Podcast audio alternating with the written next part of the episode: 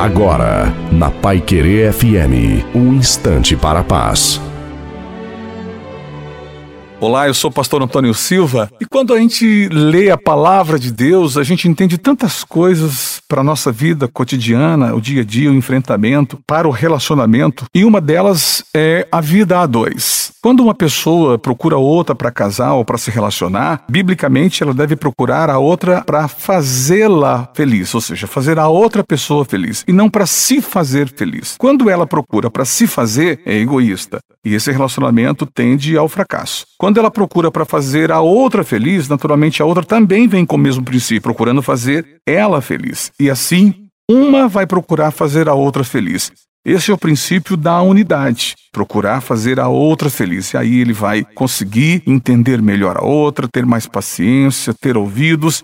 E naturalmente, esse relacionamento será um sucesso, porque não é egoísmo agora, só amor. Amor é quando você quer fazer a outra pessoa feliz.